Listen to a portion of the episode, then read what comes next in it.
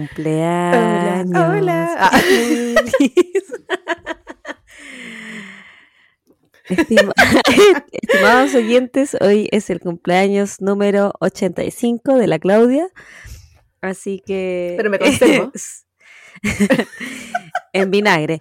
Em, así que por favor, supuesto. eh, mándenle buen- buenos buen pique. deseos. Ustedes que van a estar escuchando una semana después. Pero hoy estamos grabando a petición de la Claudia. Yo le ofrecí no grabar hoy día. Son como la coyoma. La gente que nos escucha es como la coyoma. Si dijimos en el primer capítulo que yo estaba de cumpleaños y empecé a avisar, avisé como con cinco capítulos de anticipación. A ver, que saluden, saluden. Loca, nadie. Es que ellos entienden bien, que a ti ahí no te ven. gusta tu cumpleaños. Pero yo, Sí, pero yo, yo, te dije que hoy día no grabáramos porque es tu cumpleaños y tú te negaste a esa oportunidad que yo te di. Y así que hoy Pero es que tú no entiendes el placer que es para mí compartir a través de un micrófono contigo, amiga. Es una un celebración. micrófono y miles de kilómetros. Pero es que estamos más cerquita cuando Cada hablamos. vez más cerca. Eh, esa era, Ah, esa era ¿Cómo mi la canción? A más de cientos de kilómetros. Yo no, yo no me voy a hacer ese daño ni a la gente que nos está escuchando y no voy a cantar. Yo sé que yo tengo una voz muy sensual, pero para cantar no. Privilegiada. Pero no para cantar. Yo no canto Yo- ni en la ducha. Yo no, yo no feliz con no tener una voz privilegiada. Tampoco tengo el ritmo.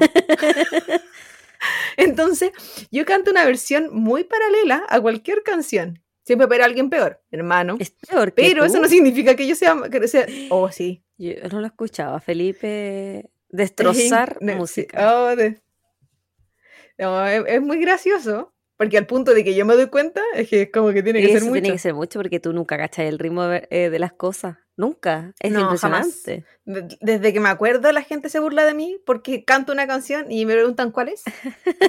Dije, esa, po. Eso era que estás ¿Cómo no te das cuenta? ignorante. Yo me acuerdo una amiga que ella no- antes no escuchaba, no sé si todavía no está escuchando, eh, la Ara. Ella estaba, creo que estábamos como en octavo, séptimo básico. Y había una canción, si no me equivoco, era de los Black Eyed Peas. Ya. Y probablemente si ahora la digo, tampoco voy a tener el ritmo. Pero era como, charap, charap, charap. No sé cómo es la wea. La cuestión es que yo estaba emocionadísima cantándola. Y ella me mira, me dice, ¿cuál era, po? Y yo les digo, y desde ahí, por, yo creo que habrán sido dos años que se burló de mí, decía que yo iba como, charap, charap, charap, charap. Pero en mi mente, yo era, como es. yo era Black Eyed Peas. Tú eres una Sí, feliz en mi mente cualquiera. yo estaba en el recital. Sí, yo juré, no solo eran las cejas delgadas, era todo lo demás. Las cejas de Pero no lo logré, en absoluto.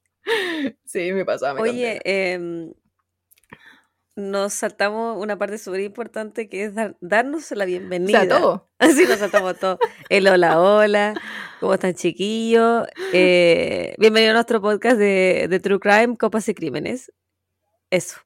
Adiós. Y bienvenida tú también, mi amor. Bienvenida Está bueno, Javita, ya. bienvenido a todos los que nos estén escuchando, los que se nos estén uniendo por tercera vez en esta temporada. No, Eh, estoy que los nuevos episodios... día- este no es el tercer cuarta vez. Esta es la cuarta. Sí. Acuérdate, Sí. Claudia. Yo soy es- los pares, eh, no tengo idea por qué me confundí. Eso, eso mismo te iba a decir. Tú eres los números pares y yo soy los impares. Impares. Tú eres los lunes y yo soy los jueves. Sí. Y a mí que me carga los días lunes. Eh, para la gente que ve los estrenos, porque no tengo. Nosotros grabamos cualquier día. Somos atemporales. Ahora está.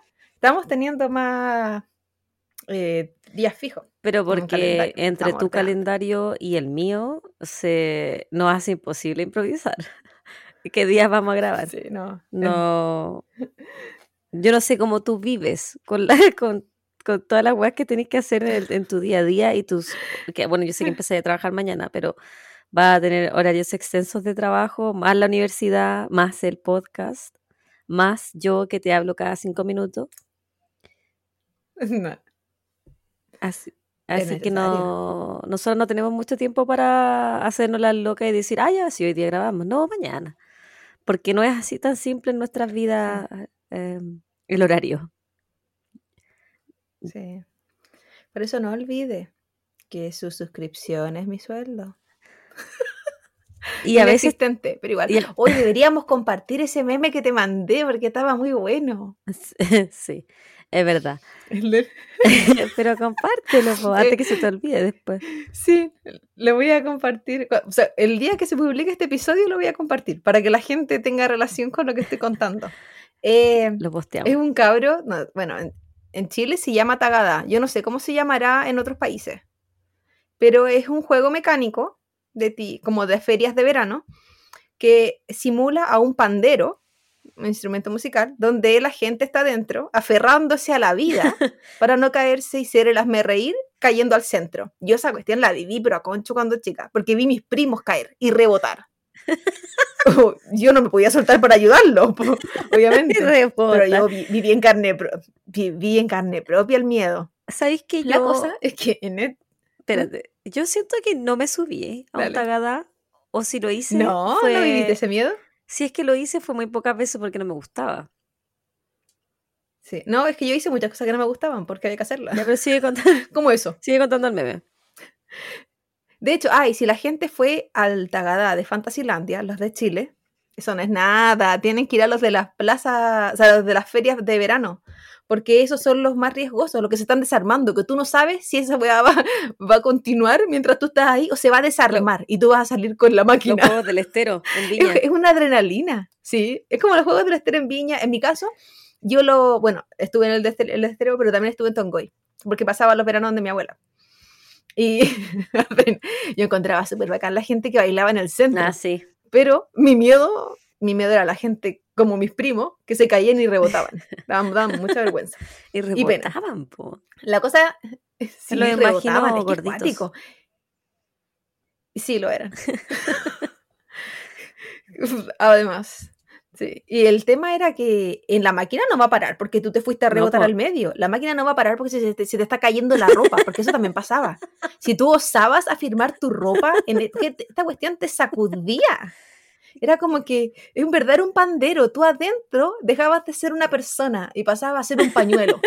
Donde te- eh, tu movimiento no, tú no tenías, tú no dominabas tu sí- cuerpo. Era muy cuático. Yo me acuerdo que yo rebotaba y rebotaba. Yo siento que los hueones que manejan esas máquinas lo hacen con su quepo. Una vez que la, ven que, Ellos que la gente se, un se empieza a soltar, le dicen, le vamos a dar más poder, más, más, más, más. Para que la gente se caiga Sí, no. O sea, el, el hecho de que ellos vean que, esta- que mis, mis primos, porque eso fue la vivencia que tuve yo, rebotaban sin cesar y no pararon, o del hecho de que yo vi mucha gente que se le estaba cayendo la ropa y jamás paró. Esa gente siguió semidesnuda. Esa gente, weón, tiene que invertir en un cinturón, en el suspensor, en alguna weá. Sí. Yo creo que el hecho de que esta weá te azotaba tanto Que Yo me acuerdo que pez tenía una técnica con mi hermano. Porque tú con el compañero al lado, tú ponías, agarrabas tus brazos como de los fierritos y te ponías cruzado con el de al lado. Porque así te protegía, po. Y por abajo te cruzaban las piernas como abiertas, como, el- como que hacías como Una una, como un- una red de cuerpos. Tu, te- tu técnica. yo, era, yo era el rival más débil, así que me, me debían proteger. Pero nada hacía presagiar que serían mis primos, los corpulentos, los que rebotarían sin cesar. No fui yo. Lo que yo me aferré a mi hermano sin parar. Es que fe- No sé si mi hermano se acordará de Felipe- esto, pero él, él, Felipe le- él no rebotaba que igual tanto. Él, él es gruesecito el Felipe, entonces es como sí, uno po. cua- entre más compacto, mejor centro de gravedad tiene.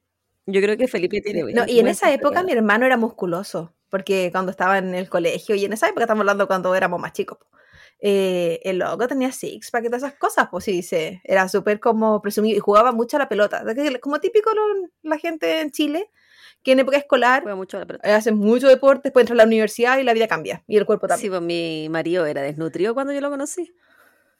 A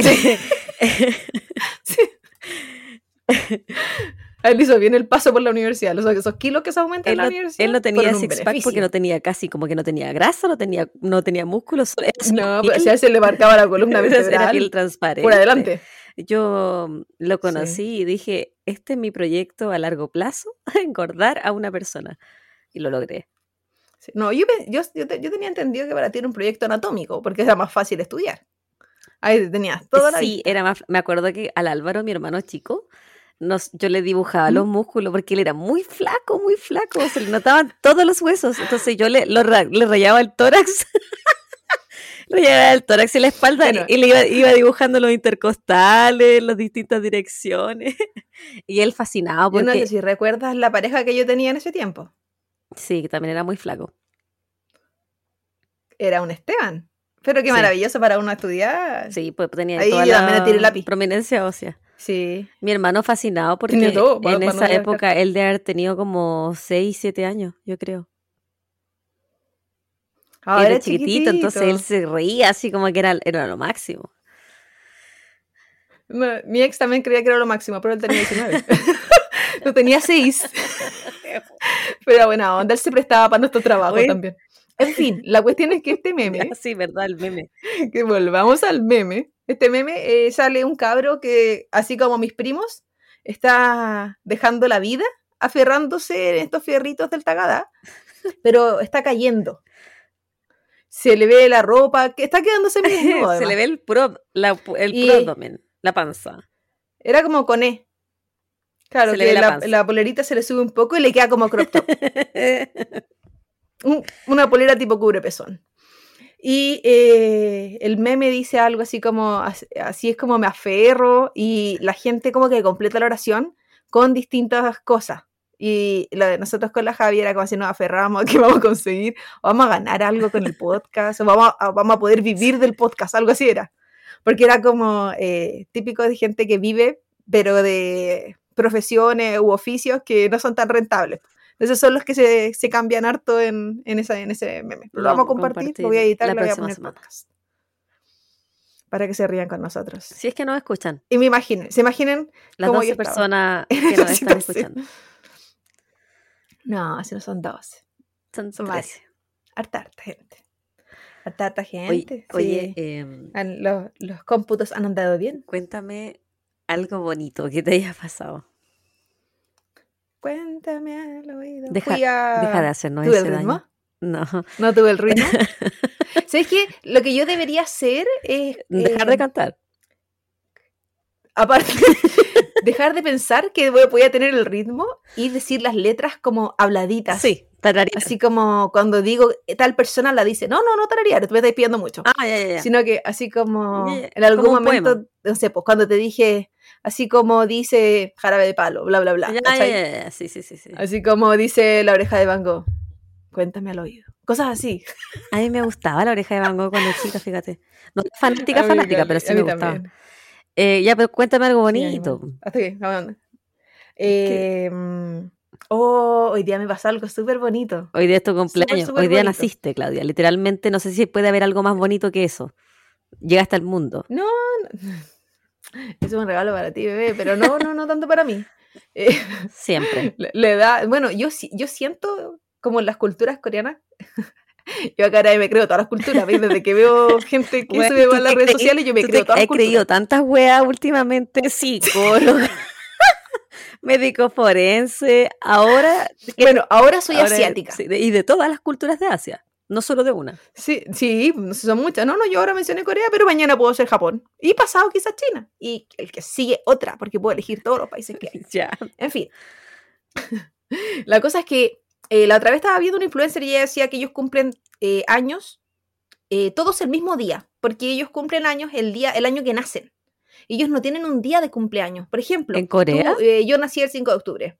Sí, Ya. del sur.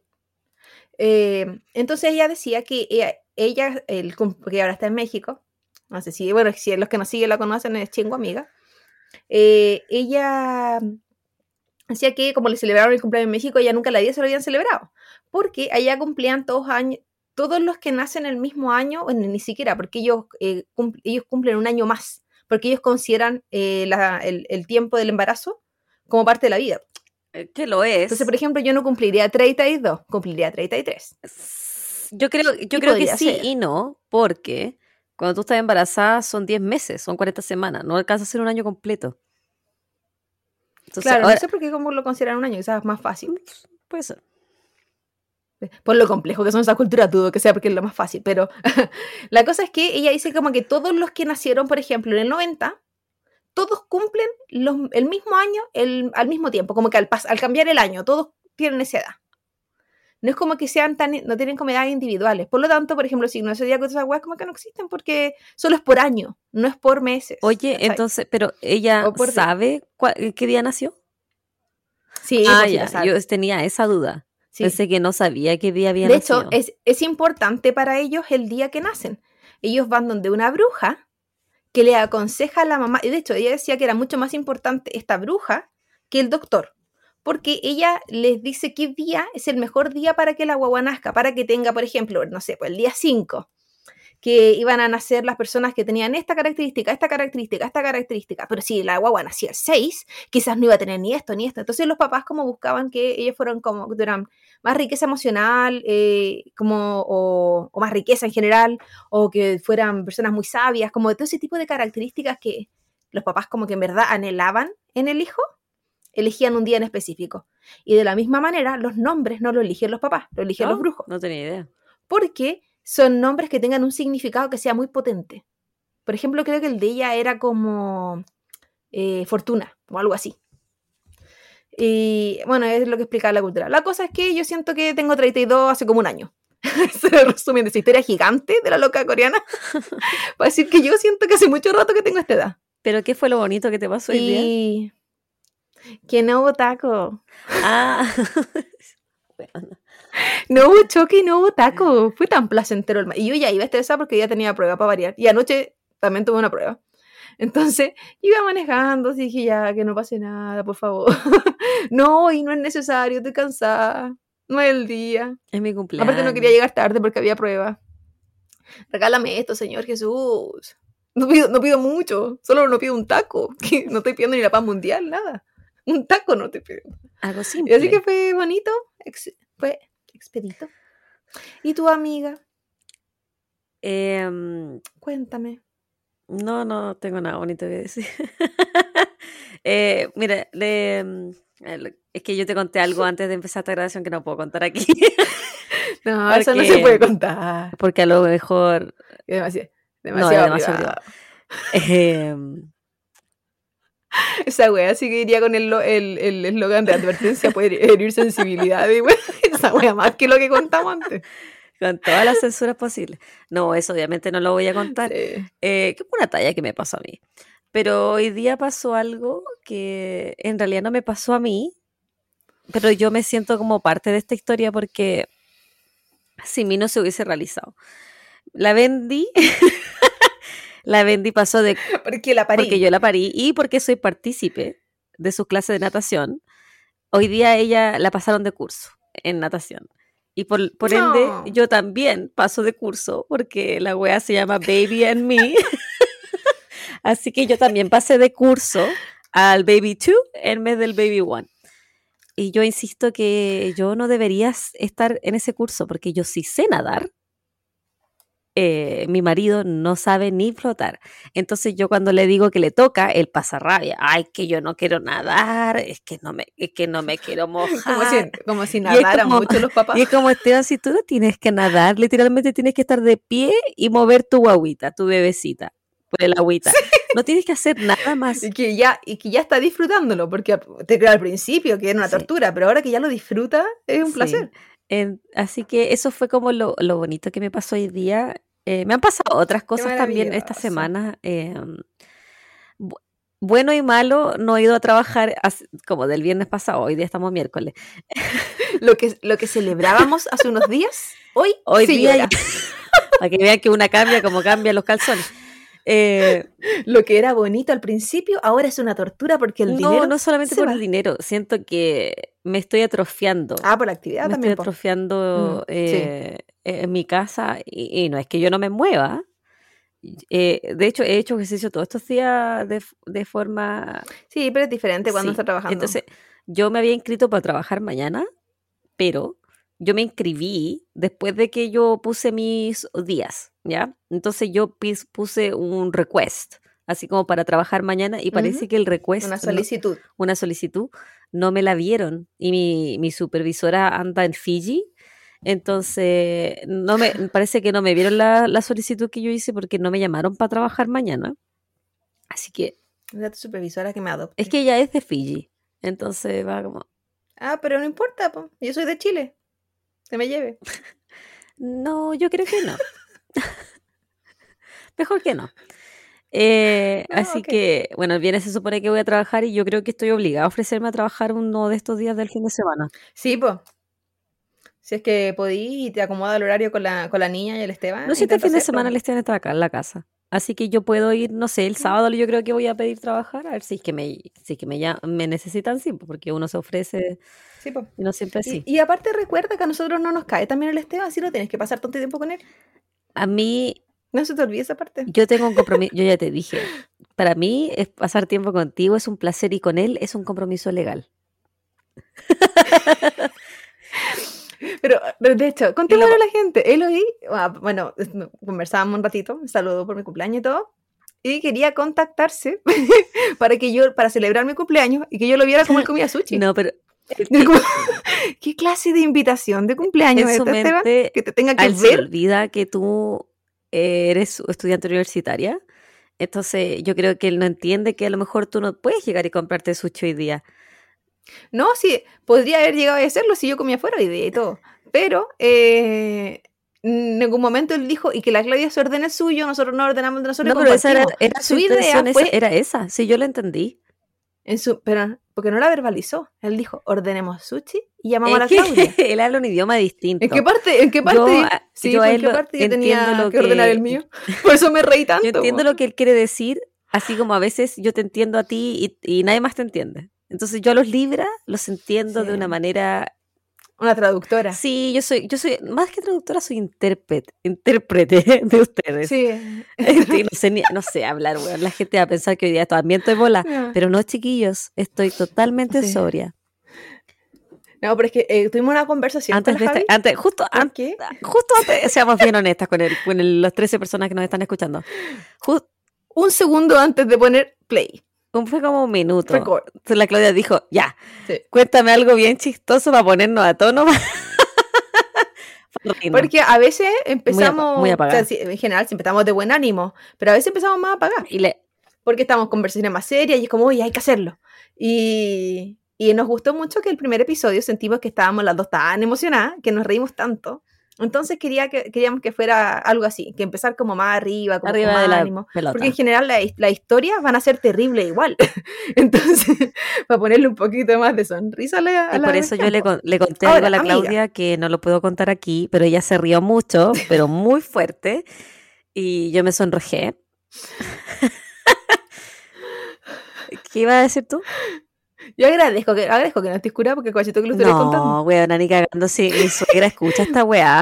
Sin, sin pudor ni vergüenza. No, mi suegra no escucha. De hecho, por ejemplo, yo podría haber contado el, el sueño que tuve, pero es tan asqueroso que yo no le quiero hacer ese daño a la gente. Te hice ese daño a ti, pero no a la gente. Asqueroso. Pa- Pero, ¿para qué me acordáis? No, lo voy no a lo contar igual. conté. No lo conté porque yo no lo quiero escuchar de nuevo.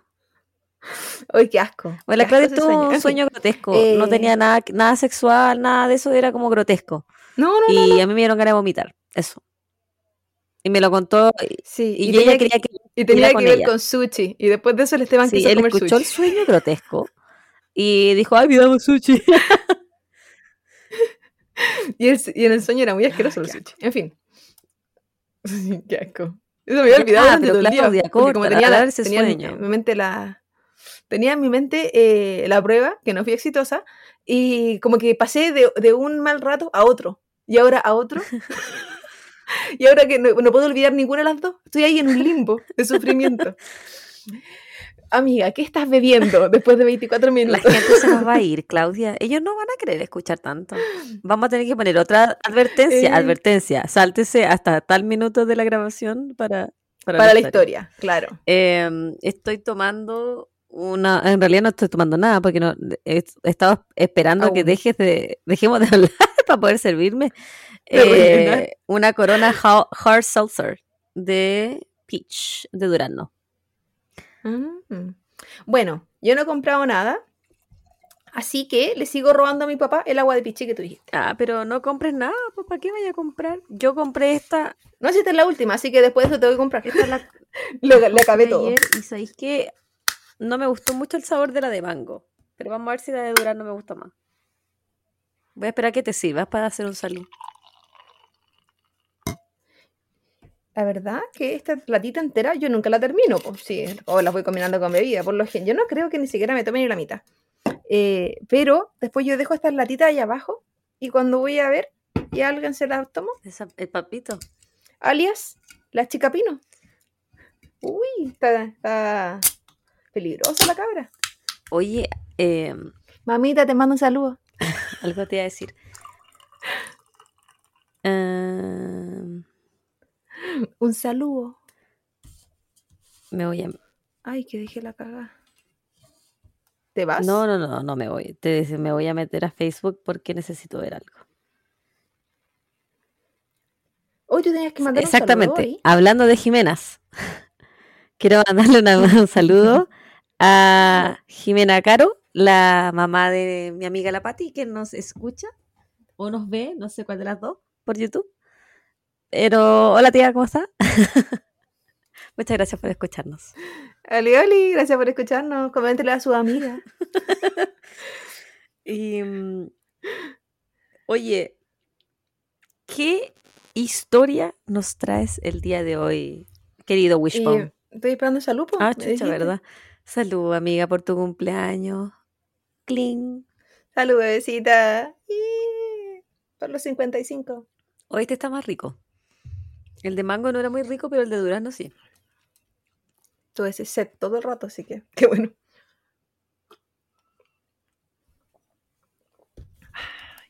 Ok. Vamos a lo que vinimos. Ay, amiga. Iba a traer otra historia ¿Cambiaste, porque cambiaste quedé. a último sí, cambié. minuto? Por Sí. eso te demoraste tanto en terminar la historia. Hay otra cosa que yo quiero que Sí. las 14 personas que nos están escuchando entiendan. La Claudia siempre llega tarde a las grabaciones. Y porque nunca termina a tiempo la- el, el caso que está escribiendo. Ese es el modus operandi de un Libra. Procrastinadores a cagar. En cambio yo, ¿Por qué? pero puedo a la terminar. Pero si déjame que. cree No, que si tú, te puedes defender al final de mi argumento. En No, no me cambio, voy a defender. en, Asumido. en Soy culpable. cambio, tengo listas las weas de. Yo que me demoro cinco días en hacer un caso, los, Ah, porque la Javi está tengo loca. ten- creo que tengo como. eh, más, tengo más de 10 casos que ya tengo escrito para el futuro. Y ahí voy viendo cuál, cuál es el que quiero elegir loca. ese día. No, si yo estoy loca, porque lo que pasa es que yo tengo una, una personalidad obsesiva. Y cada vez que tengo un Y ansiosa. ansiosa. y cada vez que tengo un tiempo libre, que ha sido mucho esta semana, eh, avanzo los casos. En cambio, la Claudia sí tiene mucho menos tiempo que yo durante el día. En la noche ella es un búho y se acuesta como a las 3 de la mañana. ¿Qué ibas a dec- decir tú para no defenderte? No, no me iba a defender de esas acusaciones porque son Es reales. que no son acusaciones. qué voy a mentir? sí, es verdad. Son hechos. Por eso no- nosotras somos Facts. una buena, una buena dupla, porque somos distintas y ahí nos nos amamos a pesar de las diferencias. No, lo que yo iba a decir era que, como tú mencionaste, eh, y en lo que nos demoramos en hacer el caso, porque nosotras escribimos y redactamos lo que hablamos. Todas esas cositas que ustedes de repente ven, en, no sé, por las descripciones de los pies de, eh, ya sea de los videos de YouTube o las descripciones en Instagram o en mismo Spotify, porque cada capítulo tiene una descripción diferente, si nos han dado cuenta. Eh, y el mismo texto para cada caso son redactados a veces mal, a veces bien, a veces maravilloso, Eh, muchas, otras veces como al pene, pero todas esas veces eh, hecha por nuestras manitos. bueno, sí, porque nosotras que, que se sepa que no sabemos escribir mucho o- tampoco. no, no, somos- no sabemos escribir. De hecho, yo cuando chica, ya llevamos media hora hablando puras weas. Cuando yo era chica iba a la psicopedagoga porque ah, escribía mal en español, escribía mejor en inglés. Sí, pues me acuerdo hasta la universidad. Escribías muy mal en español. No es que no, Bueno, tengo mejor ortografía en inglés que en español. Sí, ¿Tú, tú- tú te refieres a mi mejor- ortografía o te refieres a mi letra? Porque mi letra es asquerosa. no, no tenías tan mala ortografía, pero por ejemplo de signos de puntuación no sabías lo- nada. O de tildes no sabías tampoco mucho. En, en general, las la típicas de las letras y todo eso, no, ahí no. Eh, Claudia, Aparte que teníamos casos emblemáticos yo, en la U. yo sí me las sé. Terrible. Yo sí me sé las tildes de los puntos. Que no los haga es distinto. Porque yo me salto esas cosas que siento son No, porque en la, no- en la normalidad da lo mismo. Yo decía para los trabajos, porque ahí tenía que corregir todo eso. S- Ah, no hace me acuerdo. atrás. Eh, ¿A qué más estábamos hablando? Sí. Ah, sí, porque redactamos. Que es que empezar caso. sí, aparte, pero nosotras redactamos todo y como no somos expertas en, en nada porque no tenemos ningún título como de periodista o escritora o un- al- un- algún grado de literatura, nosotras chiquillos hacemos lo que mejor podemos con las armas que tenemos, que no son muchas, Ah, son como de, lo- de lenguaje de colegio. Mm. que nos pidan una anamnesis, porque yo todavía me acuerdo. que me digan objetivo general, objetivo específico, tratamiento. Siempre- Trauma la wea. Mis fichas En clínicas fin. siempre son mejores, mejor escritas que mis casos, pero sí, nos demoramos mucho y la Claudia siempre está como trabajando sobre la marcha, entonces yo la estoy es siempre esperando eh, en el Riverside, que es donde grabamos, y empiezo a mandarle mensaje. Ya estoy lista, Claudia. Ya estoy. eh, ya, me maquillé. ya me maquillé. Claudia, ¿dónde estás? Y la Claudia empieza con sus excusas. Me estoy poniendo los. Me estoy maquillando la cara. En fin, dale nomás. Tengo que ir a buscar la copa. Yo, Pero es cierto, Sí. todo lo que cuenta la Javi es cierto. no voy a mentir, ¿por qué? ¿Para qué? Ok. Hay eh, una localidad que ha sido constantemente pedida. Así que dije, ya, busquemos algo de ese lugar. A pesar de que la barrera idiomática, yo dije, ay, esto me va, me va- me va a destruir. Pero ya, ¿qué más? Nos vamos, amiga, directamente a Oye, yo Rusia. sabía que iba a decir Rusia. Es que ha sido muy pedido. Ha sido bastante pedido. Pero yo creo que tiene que ver con lo mismo, porque como hay diferencia de lenguaje y Mm. todo eso, de repente no son no- los casos de allá no nos llegan tantos en traducción, me refiero. Puede ser. Es más complejo. De hecho, eh, en general los casos rusos son, son, son muchos, pero eh, son escasos de agarrar porque son solo los que han sido trasladados como a, como a cuentas de se- asesinos de, en serie y cosas así acá. Entonces como era más, difícil. Como que solo te cuentan los más sangrientos. Como que si uno quiere, ya, pero cuéntame una piolita que puede haber sido así con algún trasfondo social importante, familiar, no sé, pues, de repente hay cosas que o sea, llaman más la atención que la cantidad de muertos que tan sangriento Claro. fue. No, en los que te cuentan rusos son los terribles. En fin. La cultura rusa es bastante diferente a la occidental. Si bien yo no conozco a ningún ruso y tampoco he estado en Rusia, eh, se, se sabe. No, creo que tuve un, un compañero en la U ruso, pero bien americanizado, entonces. Y americanizado me refiero a Estados Unidos, no del continente americano. Eh, y a la vez, Rusia tampoco comparte tanto, tantas características con la cultura europea. No es como que vamos a decir, "Ah, la cultura rusa es como la cultura italiana, por ejemplo. Son bastante diferentes.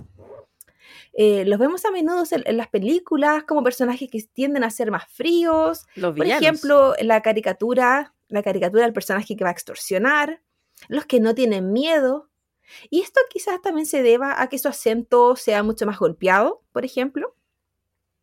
Y esto nos hace creer en nuestra mente de que eh, la caricatura que se presenta de ellos en verdad es como ellos son en la realidad.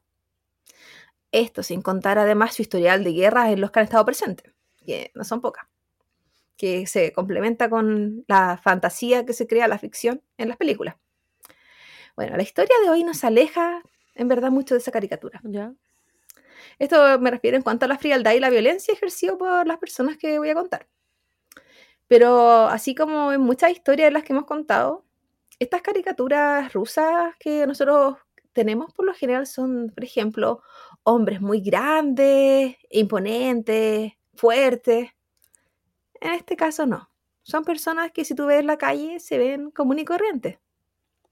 Y que jamás en la vida pensaría que podrían pensar y hacer lo que estas personas fueron capaces. Comenzaré. Yo pensé que Todos los días entre las 6. Hace así, pero ahora de Ah, lleno, pues era una introducción. Todos los días entre las 6 de la tarde y las 10 de la noche, Ari Tom, Anufriev y Nikita Litkin, son estos dos hombres, salen a buscar a sus víctimas. La decisión no es azarosa, no todos encajan en el perfil que ellos consideran debe ser el elegido o la elegida, por lo que no todos los días hay víctimas. Los ataques son por detrás, por lo que era muy difícil poder evitarlos o incluso reconocerlos. Los maníacos académicos, como se les conocía, caminaban por el estado universitario. Esta localidad o este lugar estaba ubicado en, perdón la pronunciación, Academ Goron- Academdorondoc. Eh, ellos se encontraban con bates de béisbol, martillos y cuchillos. Anufriev era el primero en atacar, pero trabajaban en conjunto para terminar a sus víctimas. El 14 de noviembre Eh, del año Una 2010, consulta. Ellos tenían relación entre ellos como amistad, familiar, primo. amigos, Eran solamente amigos. Luego de eso, o sea, luego de- en un ratito más, te doy todo Ah, el ya. contexto. El 14 de noviembre del año 2010, estos- los maníacos académicos, eh, siguiendo sus in- instintos, atacaron a Anastasia. Esta chica tenía 18 18 años. Mientras ella caminaba, la atacaron por la espalda con un golpe en la cabeza. Anastasia sobrevivió. Esta dupla arrancó y este sería el primer acercamiento para ellos con este tipo de ataque. La policía, al no haber robo, no iniciaron una investigación, aunque Anastasia decía poder describir a los atacantes. Los maníacos, como un logro, vieron a través de los foros cómo Anastasia contaba lo sucedido y cómo se sintió al ser brutalmente golpeada, porque si bien yo mencioné que fue un golpe en la cabeza, no era un simple golpe en la cabeza. El hecho de que ella sobreviviera y no solo arrancara. Extasiados con la descripción que Anastasia entregó en el foro, ellos decidieron que querían más. Diez días después, el 24 de noviembre del mismo año, esta dupla atacó a una mujer de 46 años. Esta vez le robaron su cartera. Por lo tanto, la policía sí inició una investigación por robo, pero además por asalto. Y con asalto me refiero por golpes y maltratos durante lo Asalto que con sucedía. Sí. Aquí comenzarían nuevas pistas para la policía, aunque no estaban juntando ni conectando los hechos. El primero de diciembre del año 2010, un par de días de, de diferencia, la dupla atacó nuevamente a otra mujer, pero no contaban con la presencia de testigos alrededor. Robaron su bolso y arrancaron. Con el dinero obtenido de la cartera de esta mujer, más adelante lo invertirían en unas futuras armas para próximos ataques. El robo no tenía un sentido de robo, tenía algo más. Claro, Días más robaban tarde, con un propósito. ¿Mm? que como sí, era, ir de escalando. hecho, era, ellos, ellos iban al ataque, el robo era como un, un extra. ¿Qué podemos sacar de ahí? O sea, eh, Como ella se arrancó, era para sacar algo de ese momento. Como un souvenir. Claro, es que algo tienen que conseguir. Si no es a la víctima, algo de la víctima. Días más tarde, durante su vigilia, recordemos entre las 6 y las 10, y a veces en la mañana, muy temprano en la mañana, como 6, 7 de la mañana, eh, vieron a un compañero de su colegio. ¿Qué quiere decir esto? Estamos hablando de escolares. Eso te iba a decir. Entonces son escolares. Ujú. Porque tú, Sí, como, claro, como había hablado de un, ba- escolar. de, eh, un barrio universitario y los, los académicos, yo pensé que iban a la universidad. Pero no, van al Sí, no, colegio. no, no. Era, era el, el- el barrio donde ellos atacaban y se les llamaba, se les decía eh, los maníacos académicos porque atacaban en el barrio universitario, Mm, no Entiendo. necesariamente por, eh, propio de ellos. Como decía, vieron a un compañero de su colegio, Dani Semi- Semyonov. Dani tenía 12 años. Es aquí que al reconocerlo, Litkin, Nikita Litkin, se ofrece a matarlo. Lo vieron como una presa fácil y que probablemente no ofrecería mucha resistencia. Danny fue golpeado en la cabeza por atrás, porque era su eh, modus operandi. Modus operandi. Cuando cayó al piso, ¿sí? Cuando cayó al piso, Anufriev comenzó a golpearlo con el bate de béisbol. Para terminar con su misión, tomó un cuchillo y se lo entierra en la sien. La autopsia mostró marcas en las manos de Danny, como que intentó defenderse o que no dejaron que moviera sus manos. Eran como de golpes y hematomas. Danny quedó vivo y, aban- y abandonado. Quedó vivo. Su madre... Sí, pero temporalmente. Su madre y hermano lo encontraron donde había sido atacado. A pesar de que llegó la ambulancia y que este en ese momento aún se encontraba con vida, debido a un, a un problema de tráfico, la ambulancia no pudo llegar rápidamente al hospital y Dani murió en el camino, en su- de 12 Pena. años. En su momento se pensó que había sido un accidente. La- incluso los padres pensaron que había sido un accidente, la policía pensó que había sido un accidente. ¿Por qué? Porque Dani estaba en un scooter y era época de nieve y pensaron que en su scooter a alta velocidad había chocado contra un árbol. Y como había nieve y, y era una zona como más boscosa, creyeron, sin pensar que algo así en verdad podría suceder, que este había sido la razón. Pero ¿por qué no le habían hecho autopsia para saber que tenía, que había sido cuchillado también? El hecho de que los padres y la policía pensaran que era un accidente fue razón suficiente para que no se iniciara una investigación al respecto de la muerte de Dani. Si bien no había nada alrededor del lugar donde Dani eh, eh, había quedado como para indicar eh, la razón de los golpes en la cabeza. Por ejemplo, no había una roca como que él cayera y por esa razón tenía los golpes que tenía en la cabeza, o no había, eh, el scooter no se encontraba cerca de él, y el scooter además no estaba dañado, como si chocó con el scooter, el ¿me entendí? Habían muchas razones que posteriormente, al revisar el caso, se dieron cuenta que no tenía mucho sentido para haberlo mencionado como accidente. Pero como incluso los papás pensaron que esto sí lo era, no hubo razón para, para proceder. Para esta dupla de chicos, esto solo había sido un precalentamiento y entrenamiento. La muerte de Dani. El día 16 de diciembre, ¿quieres decir algo? No, es que me da como lata, o sea, me da como pena por el niñito, pues, y estos hueones psicópatas igual que lo utilizaron casi como conejillo de India. Y, y tomemos también la- la- las, distintas personas, que supuestamente ellos actúan por instinto, no tienen un perfil específico. Y la primera fue una mujer joven, la segunda una mujer mayor y ahora un niño. Van viendo todas las 16 poblaciones para ver cuál es más, Sí. más fácil igual para ellos. El 16 de diciembre, en el mismo sector, Olga, de 69 años, fue encontrada muerta. Su cuerpo presentaba características similares a las que la policía había visto pocos días atrás en Dani. Mm. Pero esta vez el nivel de agresividad había aumentado. No hubo robo, pero sí 30 puñaladas en su cuerpo. Uf. Esta vez sí se consideró un homicidio. Y durante Y mucho como tiempo que más lo iban a este- considerar, weón, si tenía 30 puñaladas. Porque como los otros no. Capacito que hubiesen inventado algo. Bueno, de- más adelante te va a sorprender, de hecho.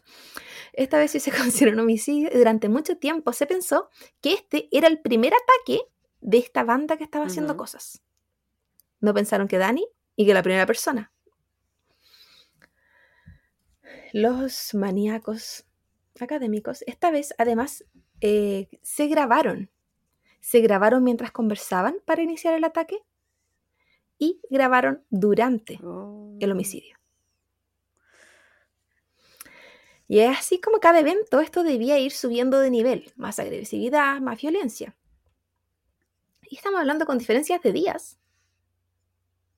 El 24 de, sea, el 24, el 29 de diciembre atacan a Inesca. Eh, Inesca era una chica que iba caminando por el lugar, pero ella logra escapar. Solo le roban el bolso. Y cuando estamos hablando de ataque, no se imaginen como que ellos solamente la forcejearon. No como que la sorprenden Son por estas atrás. personas, so- no, estas personas son brutalmente agredidas. Logran, son sobrevivientes de esta gente. Pero como dije, Inesca logró escapar. Por lo tanto, ese día estaba siendo un día perdido para esta dupla. Una hora luego de que Inesca escapara, eh, a las, alrededor de las 7 de la mañana, va pasando Yekaterina, una chica de 22 años que se encontraba embarazada, junto a su sobrina, que tenía 6 años. Yekaterina iba en el celular, por lo tanto no iba prestando atención a su alrededor. Ella es atacada por atrás, nuevamente brutalmente agredida. Su salvación fue un auto que iba pasando por el área, pero no porque el auto se acercara, sino que porque estas personas, los maníacos, encontraron eh, que esto era muy peligroso y se asustaron. Entonces decidieron escapar. Al ir al hospital, Yekaterina ah, fue a constatar lesiones, bueno, y a, y a tratarse, sí. Como dije me- anteriormente, toda esta gente quedaba muy mal, no solo psicológicamente. En el hospital se encuentra con Inesca y se dan cuenta que fueron atacadas de la misma manera, en el mismo lugar. Pero ellas como que empezaron a mismo- conversar y, y se dieron cuenta. el o la del hospital recibió casos Ah, ya. la policía, o sea, la- el, el hospital. Reciben personas atacadas de la misma forma en el mismo lugar, tenían la misma Y experiencia. ero- ellos ataron los cabos, unieron hilos. Y em- claro, aquí empezamos a decir que hay pistas, pero no necesariamente alguna conclusión. El primero de enero del año 2011, durante la tarde, la dupla decide atacar a un hombre en situación de calle. Este hombre fue brutalmente golpeado. Su cabeza fue azotada contra el piso y golpeada con un martillo. La víctima fallece unos días después en el hospital. Debido a que no se sabía la identidad de esta persona y que nadie lo reclamó, este caso no se investigó. Y solo fue llamado, abro comillas, el cuerpo número 20. Cierro comillas. Entonces ellos no, no de- investigan si es que no hay familiares que, que hablen en la comisaría. O sea, obviamente este era un crimen, obviamente era un asesinato, que la persona murió golpeada, pero aún así deciden no investigar. Al parecer así fue, o así es en Rusia. Las razones que ellos tenían detrás de esto, la policía me refiero, no son bien claras. El por qué actuaban, cómo actuaban. Yo no conozco las leyes rusas, la verdad, en cómo actúan en cuanto a, a, a las... Sabemos que hay discriminación en cuanto a la gente en situación de calle, la verdad. Y que muchas veces es como Como acá. para mucha gente lo ve como lo más bajo de la sociedad, como las mujeres que ejercen la prostitución, o hombres, o eh, cualquier ser humano que ejerza la prostitución, no los ven como digno de defensa muchas veces y de investigación, entonces los dejan de lado. Y es más fácil ignorarlo y continuar con gente más importante, según ellos, me imagino. Mm. O creerán que. No sé si alguna vez escuchaste la frase como que murió, murió la suya. Como. ¿Me entendí? Que la Con gente de respecto a calle. personas en situación de calle, no, no lo había escuchado. O ese, gente, te- o ese gente dicho en en- droga, o gente. Ah, sí. Eh, yo creo que se da como acá que como que nadie los reclama. No, como dices tú, no le dan importancia, pero me parece extraño que no hayan investigado nada, siendo que era evidentemente un homicidio. No sé si te acuerdas que te mandé una, hace un tiempo un archivo, un documental, so, cuando estaba haciendo el caso de Hans Pozo, sobre todos los cuerpos no identificados que se encuentran en la morgue en Santiago. Sí. Muchos de esos, eh, NN, llevan eh, algunos por muerte natural, por accidente, por suicidio, por homicidio. Esos cuerpos quedan ahí, tienen un tiempo máximo antes de ser cremado y pasar a la fosa común.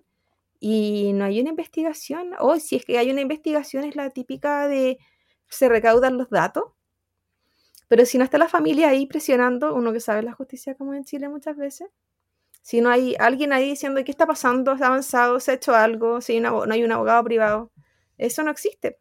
Mm. Imagínate con personas que a esta, esta persona ni siquiera supieran el nombre. A ese nivel, era un Por eso se llamaba cuerpo número 20, porque no tenía un nombre. Entonces, menos importancia le dieron. No sé si en algún momento habrán tenido interés en verdad de buscar su identidad. Dudo. El día 30 de enero, recordemos que el caso anterior sucedió el primero de enero. Ahora ya vamos en el 30. Ahora como que se pasaron más. acá.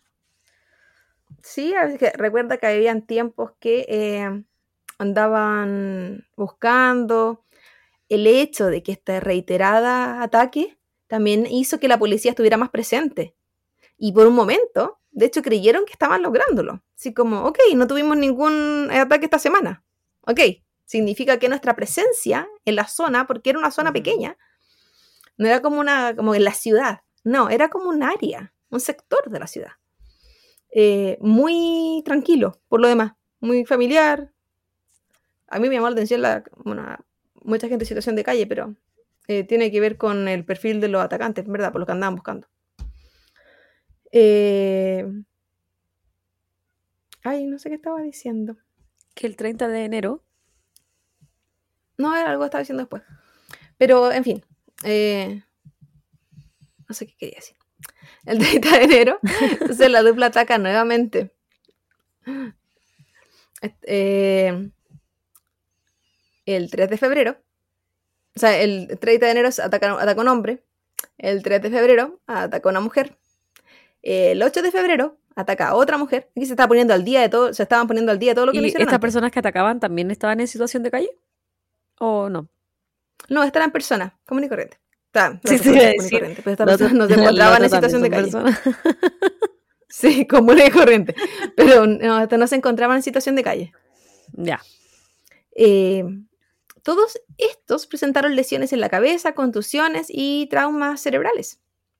Cada ataque fue con la intención de matar, pero por diferentes razones no lo consiguieron. Por ejemplo, que aparecieron, apareció gente en el camino cuando lo estaban haciendo, que no sé, la víctima fue ágil o que pasó un auto, porque ellos sí tenían preocupación de que no los pillaran. Aunque hasta por ahí, luego voy a explicar por qué. El 21 de febrero, Alexander Petrovic volvía a su casa ebrio desde la casa de su hermana. Entonces, la madrugada. En el camino se encuentra, desgraciadamente, con esta dupla, quienes aprovecharon la vulnerabilidad de Alexander y lo atacaron, obviamente por la espalda. Le destruyeron la mandíbula y los huesos de la cabeza a golpes, es decir, el cráneo y los de la cara. Le dispararon en la cabeza e incluso intentaron sacarle los ojos. ¿Sacarle los ojos? Esa es nueva. Eso no lo había, no lo había descrito antes. Y, y los disparos. Tampoco habían hecho disparos antes. Van escalando cada vez más. Sí. Alexander, de hecho, no.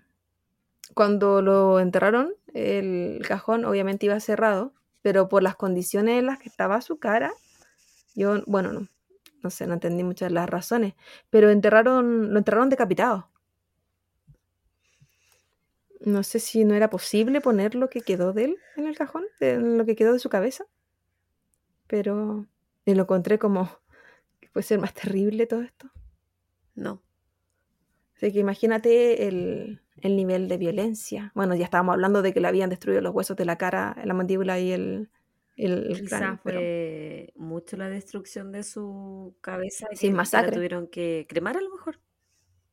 Esa parte de su cuerpo. Claro, la, la, sí, la la cabeza, porque el resto eh, fue enterrado en cajoncito. El 27 de febrero, Nikita Litkin, esta vez por sí solo, ataca a Nina Kuzmina. Ella logra alertar a un vecino, porque esto sucede, aparte que los ataques no necesariamente eran en lugares escondidos. Lo imagino todo como en la calle o en una plaza. Sí, todo, en la calle, e, en la vía pública. A, lo más eran lugares, por ejemplo, el, el sector universitario, el estado universitario, que, que era un poquito más boscoso, pero no era como que tú decías como que rural. No, pues, si encuentro fotitos de los que vi, lo voy a agregar. Em, a pesar de haber sido muy golpeada, eh, ella logró escapar porque como el vecino apareció y Litkin, como en todos los casos anteriores, se asustó y arrancó. De repente, como que estos casos de que alguien aparezca fue la salvación de muchas de estas Mm. personas. Sí. El 10 de marzo, otra persona en situación de calle fue atacada. Esta persona se llamaba Romano, o sea, al menos tenía una identidad. Le dispararon dos veces en la cara. Ya abatido, tomaron su cuerpo y lo llevaron hacia unos arbustos. Aquí comenzaron a apuñalarlo en la cabeza, en la ingle y en el pecho. Intentaron removerle la mano, y con esto me refiero a cortar su mano, desmembrarla, pero no lo lograron, solo lograron sacar un dedo. Le tomaron fotos al cuerpo en las condiciones en las que lo dejaron. En los siguientes días, dos personas más fueron atacadas. El cuchillo esta vez evolucionó y dejó de ser el arma apu- para apuñalar. Esta vez pasó a ser un destornillador. Un Las personas atacadas, lo de los... Sí, eso pasó, o sea, con eso estaban apuñalando ahora. Las últimas, o sea, obviamente Román no sobrevivió. Y las últimas dos personas sí sobrevivieron, a pesar de haber sido atacadas brutalmente. En ese entonces la policía tenía un perfil de los atacantes y de sus edades. Hasta ese, ese fue el nivel que habían avanzado. Ellos creían en ese entonces que las- los atacantes tenían entre 16 y 18 años. Súper chico igual. Pero no tenían sospecha de. Sí, sí. No tenían sospecha de quiénes eran, ni de dónde eran, ni cómo lucían, porque nuevamente esta gente atacaba por atrás.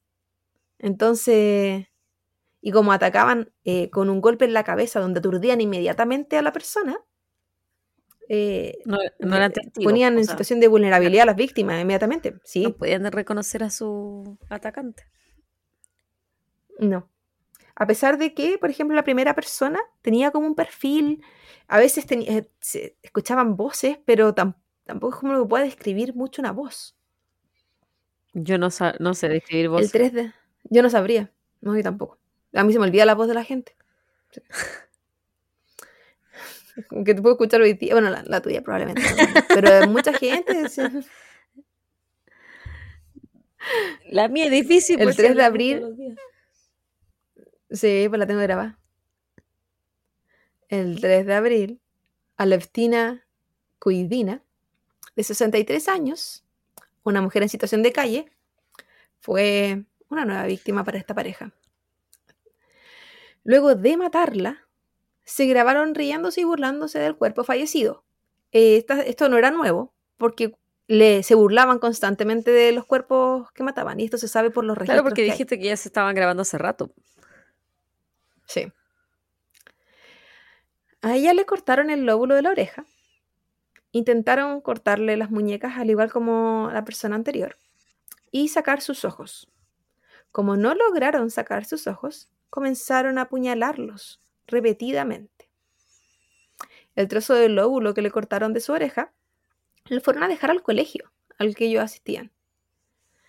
Luego enviaron eh, la última grabación que obtuvieron de, de este asesinato a una persona que ellos conocían para que la distribuyera por internet. A Esto me refería anteriormente de que ellos se escondían, pero no se estaban escondiendo realmente. No. Se estaban distribuyendo este material porque ellos eran activos en distribuir este tipo de cosas por internet. Ahora, ¿por qué alguien accedería a hacer algo así? Igual de enfermo que Eh, yo, ¿no? Me refiero a distribuir este tipo de material. Igual, igual de enfermo que ellos, quizás eran. Pasaba que como adolescentes, eh, tratar de encajar en una situación y una cosa es que hablen de hacer cosas y la otra es ver que el de al lado fue capaz. Entonces, según esta persona que recibía los videos y las distribuía, para él era miedo. Y él contaba que él también hacía cosas, pero era mentira. De hecho, se demostró que era mentira. Eh, para no quedar mal, porque él pensaba que lo podían matar. Ah, Como que ya sabía que lo hacían. En vez de ir a la policía. Pero un adolescente también, entonces como que ahí... Y, y el hecho de que estaba involucrado, si él, él tenía contacto, él sabía, él lo distribuía, está involucrado.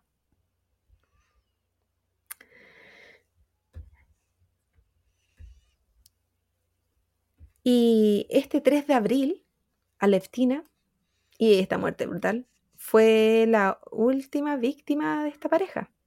¿Pero por qué fue la última víctima? No por decisión de ellos, obviamente. La madre de Nikita Litkin encontró un cuchillo en la chaqueta de su hijo y le preguntó que por qué él tenía este cuchillo. Y él le dice que es porque por todo lo que está sucediendo, él necesitaba por defensa personal. La abuela y su tío en verdad no creían mucho de lo que estaban pensando. Se sabía lo antisocial de este- esta persona de la familia. Y su tío en, sus, en sospechas decide ir a su casa cuando Nikita no estaba. Y buscando cosas en la casa encuentra la cámara. Mm. Revisa la cámara y se encuentra con las imágenes que hemos estado mencionando. Inmediatamente toma la tarjeta de memoria y se va a la policía. El día 5 de abril, ese mismo día, inmediatamente, la policía fue y arrestó a Nikita y su compañero.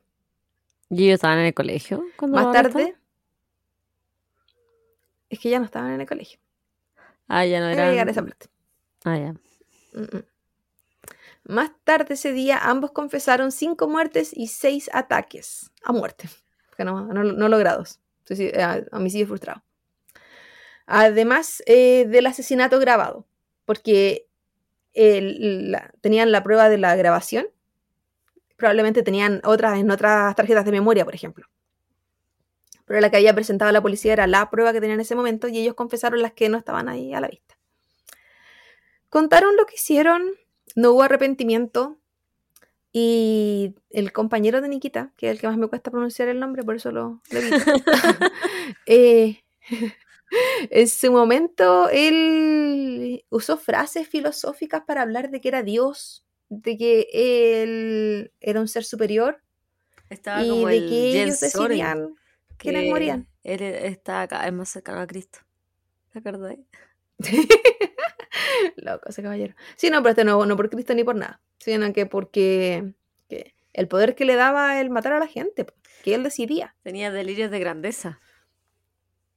E incluso contó durante su confesión que ellos tenían plani- planificada para ese mismo día otro ataque. Como, eh, si eso demuestra poco arrepentimiento.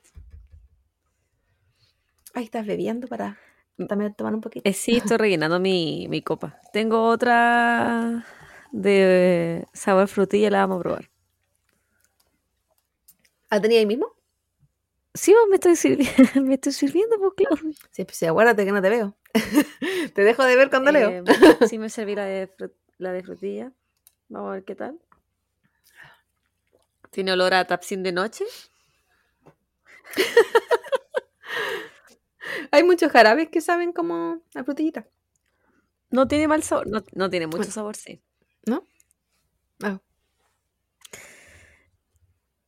Eh, está eh, ¿Hay alguna pregunta? no, es que, o sea, quizá tengo muchas, pero yo no conozco este caso porque no conozco crímenes de Rusia. Entonces me estoy como tratando de imaginar como la geografía. Mientras tú hablas, que hablan, que caminan como por sectores bos- eh, boscosos, ¿se dice? Imagínate Cleveland. De hecho, las imágenes se parecían mucho acá. Ah, ya.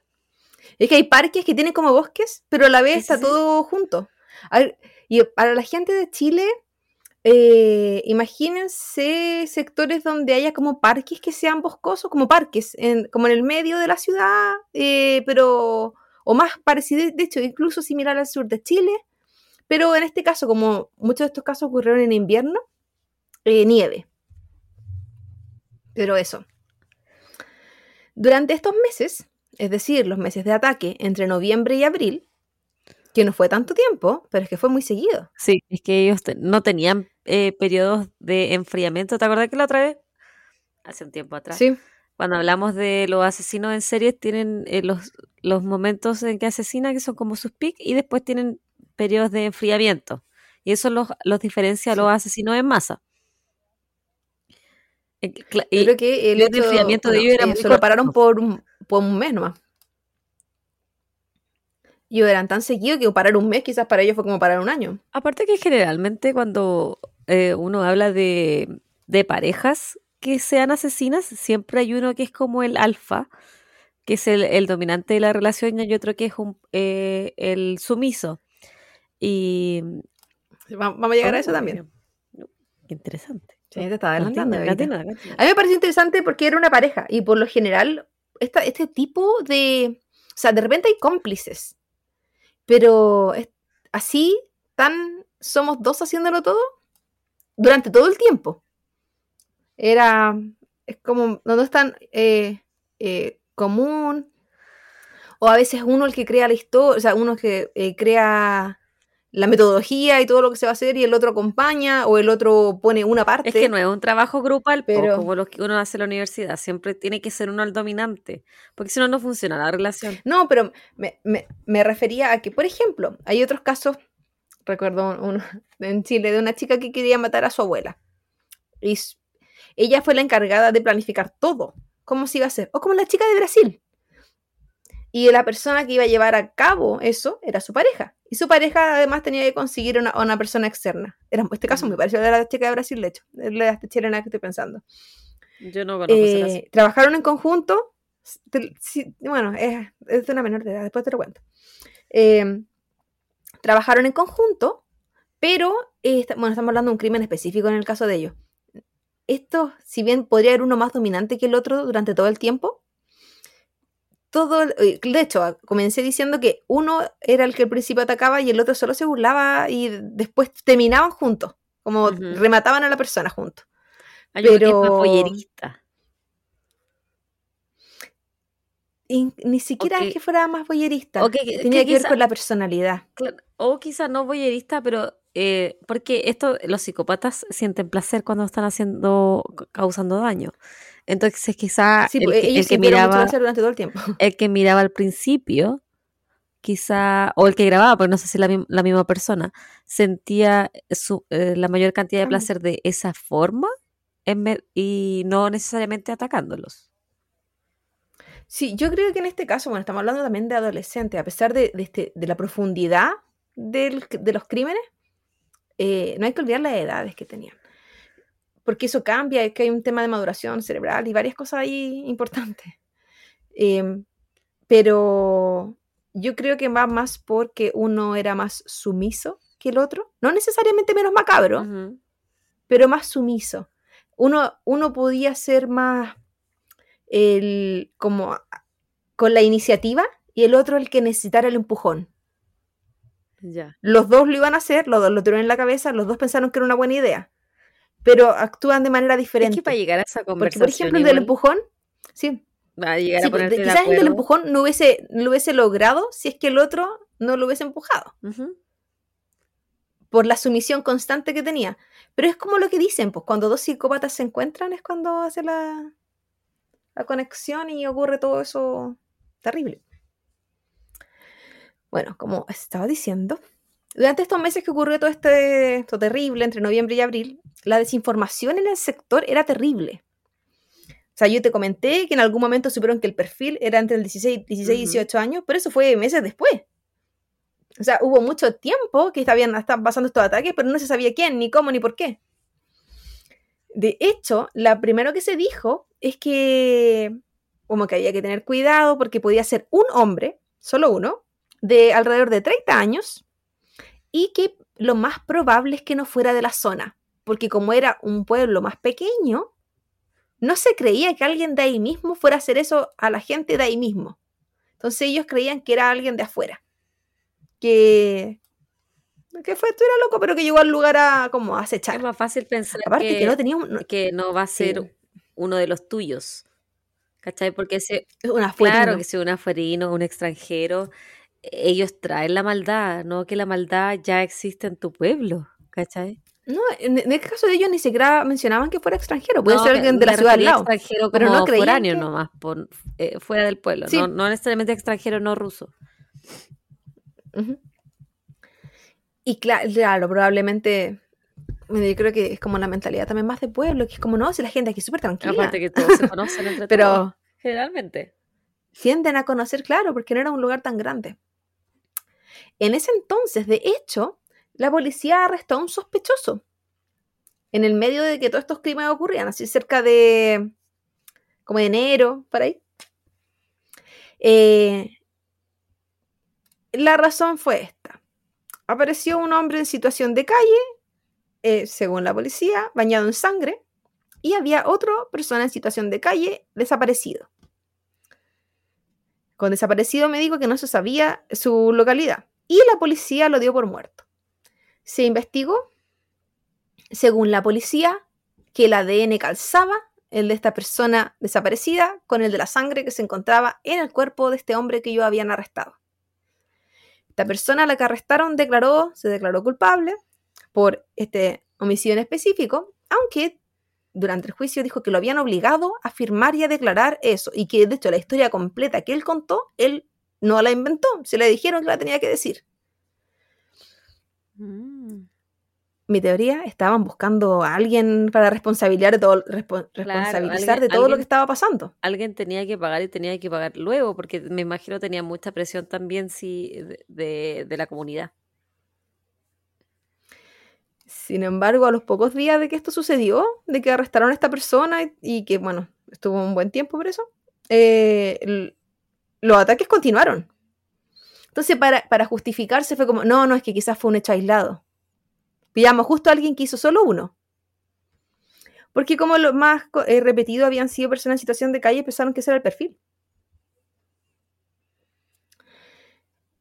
Más tarde, estamos hablando de un par de meses más tarde, eh, fue sentenciado a cuatro años de No es cárcel. mucho. Digo, cuatro años por asesinato, igual no le dieron nada. Eso, Bueno, pero después pensé, pero era persona inocente más encima, entonces quizás por ahí le hicieron, no sé, qué fácil le habrán hecho como favor o si en verdad la... la- no Y creo. después también pensé, pero si la otra persona estaba desaparecida, ¿cómo? No es que si no hay cuerpo no hay muerto. Mientras tú Pero tengas nuevamente no conozco las leyes Claro, de... pero mi- eh, me imagino que es como acá quizá, que aunque no haya cuerpo, mientras tú tengas las suficientes pruebas de que sí hubo un asesinato, te pueden... Claro, ellos solamente tenían supuestamente la sangre en la ropa de esta persona. Un año y medio después, porque esta persona igual tenía abogado y qué sé yo, bueno, probablemente los públicos, eh, se demostró que el ADN no coincidía y que esta persona siempre había dicho la verdad. ¿Y la sangre que tenía? Y a- era sangre diferente, no era sangre, sido la de él, no sé. No era sangre de la víctima. Pero no había. No, porque no había víctima. Esa persona estaba viva. Solo estaba de parranda, estaba en otra parte. Pero como persona en situación de calle no tiene localización, no. Claro. Por lo tanto, nunca hubo un homicidio. Ese, obviamente, aquí hubo de, contrademanda contra el Estado, con todo lo que estaba sucediendo. Un policía desapareció después de esto para no ir preso. Otro policía se fue preso por presentar pruebas falsas. Oh, Y al final la corte en el año 2013 le entregó una indemnización a esta persona, pero tampoco por tanto. Por todo lo que le hicieron pasar y por tenerlo preso un año y medio y, e inventarle, un, inven- inventarle un crimen, finalmente. Ahora volvamos a esta gente, a la a estos línea cabros. eh, principal de la historia. Sí. Durante el juicio, los cargos eran seis homicidios, nueve intentos de homicidios, tres robos y profanación de cuerpos fallecidos. Muchos testigos se negaron a participar porque significaba revivir algo al que no se atrevían. El trauma era demasiado reciente, muchos simplemente tenían miedo. Por lo tanto, si bien hubo muchos testigos, no necesariamente todas las víctimas sobrevivientes. De hecho, eh, este, este juicio fue tan eh, fue muy trágico. Se llevó a cabo de manera muy lenta porque el periodo que podía haber de testificación era constantemente interrumpido por breaks, porque las, víctimas, los sobrevivientes, las familias de las víctimas, eh, constantemente o no podían continuar por llanto, por crisis de pánico, por desmayos, Era, eh, fue una tortura, finalmente, fue una revictimización de la gente y fue una tortura el hecho que tuvieran que enfrentarse a esta gente, a los victimarios. Y la retraumatización claro, que le porque hacen sí, también, po. sí. Yo, porque uno lee el caso y dice, sí, le pegó, por ejemplo. Porque no se describe el- la brutalidad del asalto que vivieron. Los golpes, estamos hablando de que esta gente atacaba con bates, con martillos, con cuchillos. Después empezaron a atacar con atornilladores. Si bien no habían crímenes sexuales, el hecho de que a una de las víctimas la apuñalaran en la ingle significa que no respetaban tampoco zonas del cuerpo, era donde sea. Su eh, foco principal era la cabeza. Luego fueron los ojos. Pero querían cortar muñecas, querían desmembrar a Mm. la gente. Sí, que era súper sádico. Y los que sobrevivieron, no sobrevivieron eh, con un moretón, sobrevivieron con traumas muy grandes, con fracturas. Y con Entonces, déficit eh, eh, también, a fue- lo mejor eh, te- eh, quedaban con TEC, o a lo mejor quedaban Sí, sí, eh, de con hecho, problemas de el- visión o audición. hubo gente, una, segui- una seguidilla de ellos que quedaron con problemas cerebrales, o sea, daño cerebral. Si era, eh, no era algo pequeño. Por- eran sobrevivientes reales, o sea, como gente que estuvo al borde de morir, que sobrevivieron porque alguien apareció y quedaron botados. No es que alguien apareció y hoy justo llegaron a salvarlos. Muchos de ellos quedaron con los cuerpos ahí hasta que llegó otra persona y los pudo llevar al hospital Mm.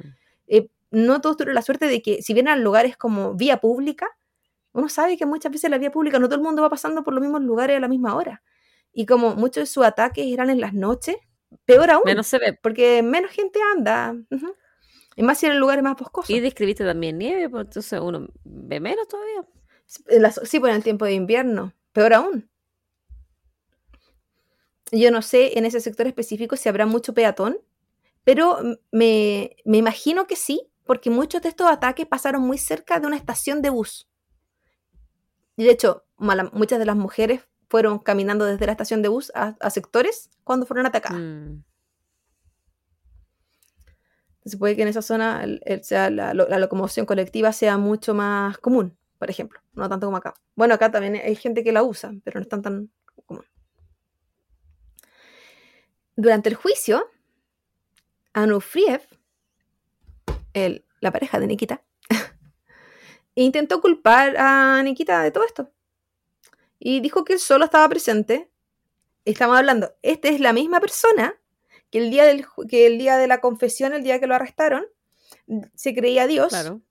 La misma persona que ese mismo día dijo que ellos iban a atacar a otra persona esa noche. O sea, ahora era un cambio de personalidad. Sí. Ahora es como, no, yo no quería. Eh, No, yo era menor de edad, a eh, me manipularon. Él era el sumiso. Él quería decir que era el sumiso. No, sí, pues sí, yo entiendo que no era él. Sí. Sí.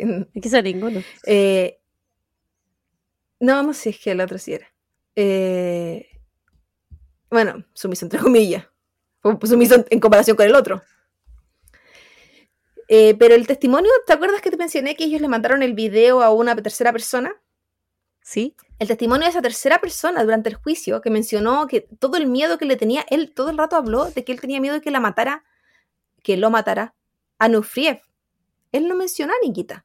Entonces con esto la policía también tomó ese testimonio y fue como, pero no era que tú no hacías nada, no era que tú solo estabas presente. Ah, de- y él, él después dijo, sí, no, lo que pasa es que yo participé en la muerte de este, este y este.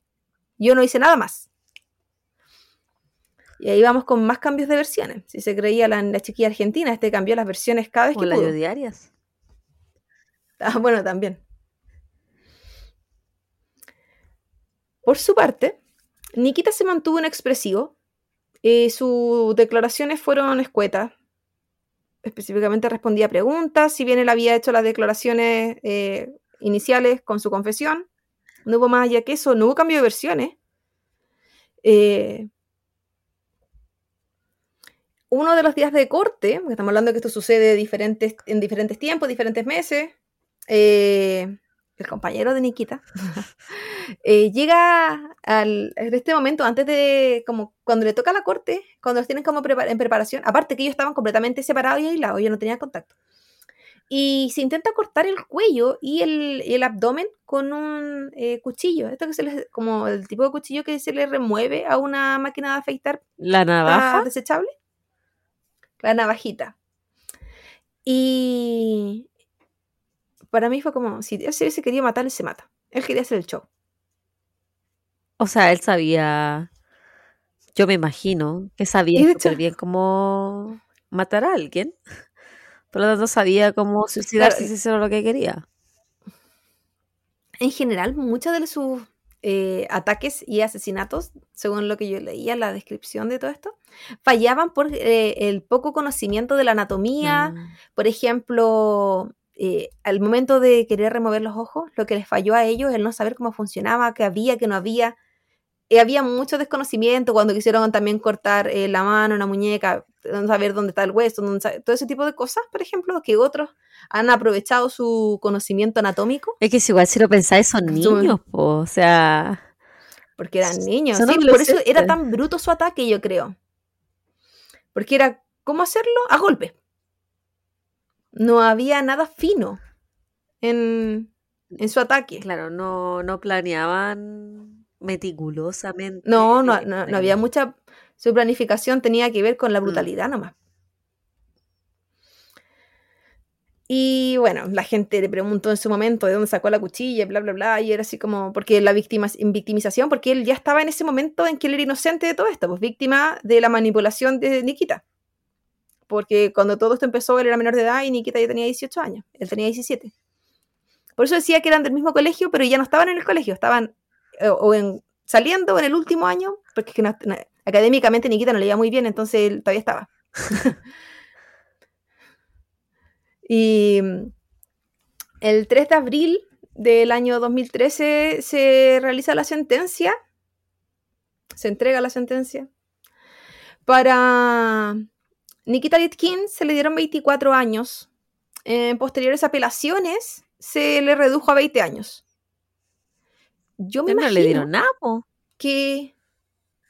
No. Bueno, al otro le habían dado cuatro.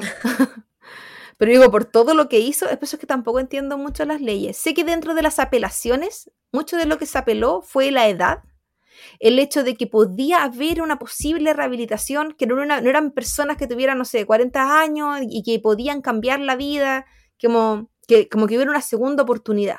Sé que eso se mencionó mucho durante el. Ya, pero vea, la segunda oportunidad. Son, Hay segunda oportunidad, hay segunda oportunidad. Es, pues no podéis eh, pensar en darle una segunda oportunidad a un psicópata asesino en serie que pero las defensas agarran de lo que no puede. sé, pero, pero eh, eh, el hecho que, que le hagan caso a, esa, a esos argumentos, o sea, independiente si tiene 18 o tiene 40 años, estamos hablando de una persona sádica, una persona que no solo personas que no solamente se conformaban con eh, mutilar, eh, golpear hasta la muerte, acuchillar a sus víctimas, sino que también lo grababan.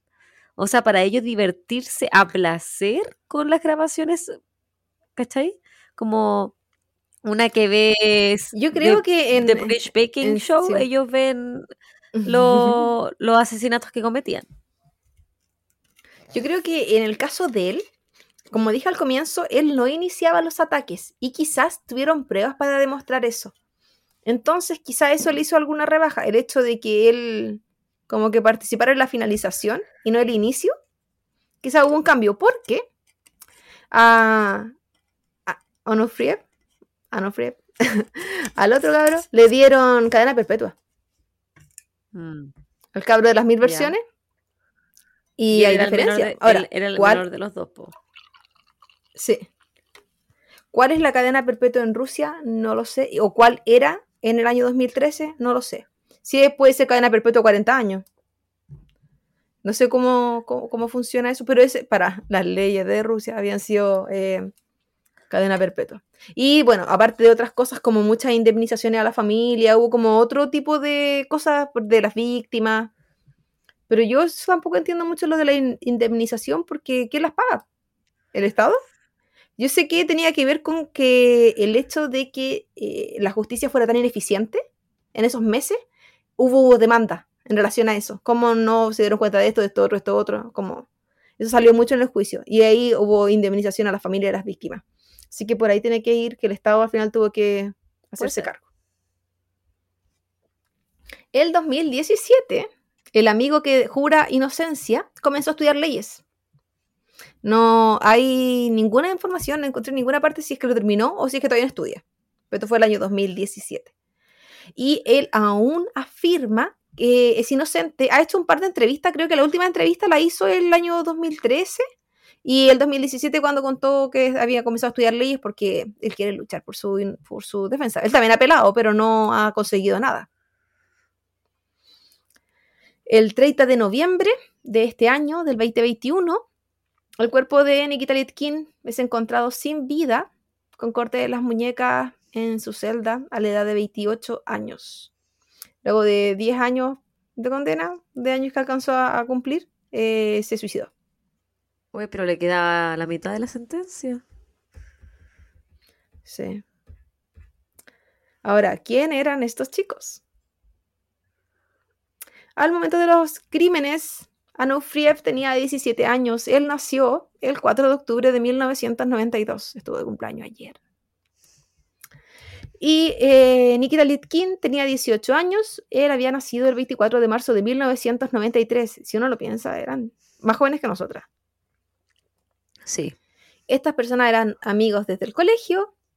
ambas madres, al momento de los juicios y todo eso, acusaron al otro, al hijo de la otra persona, de ser la mala influencia, de haber hecho cambiar a su hijo, de haber, haber sido el culpable de todo lo que pasó. Las mamás no asumían las responsabilidades de lo que tienen en la casa. Ah, amor de madre, igual ciego, o sea, yo creo que dependiendo, dependiendo de la madre y dependiendo del hijo, yo creo que uno siempre cree que su hijo no es capaz de atrocidades. como digo, dependiendo de la madre y dependiendo del hijo. En edades tempranas, así como la preadolescencia, ambos no eran muy sociables o aceptados por sus pares.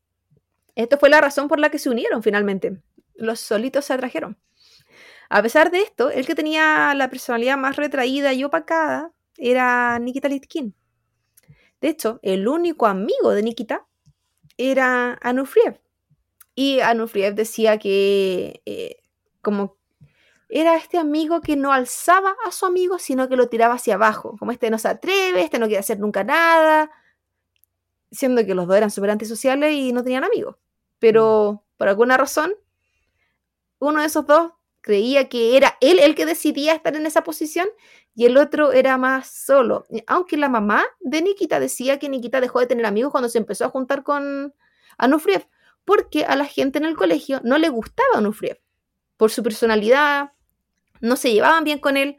Entonces, para mantener esta amistad, que probablemente quizá era la única cercana, cercana que tenía Nikita, él dejó, dejó o lo dejaron en toda esa amistad. Estamos hablando de como octavo básico. O sea, 14 años, cuando todo esto estaba pasando, 15 años. Chico, o sea, tu cerebro, tu cuerpo, o sea, está ahí en la en el principio de la adolescencia. Recién te estás como descubriendo tu cuerpo porque todavía no sabes quién eres tú. O sea, yo creo que uno recién se da cuenta quién es como a los de los 25 para arriba, yo creo.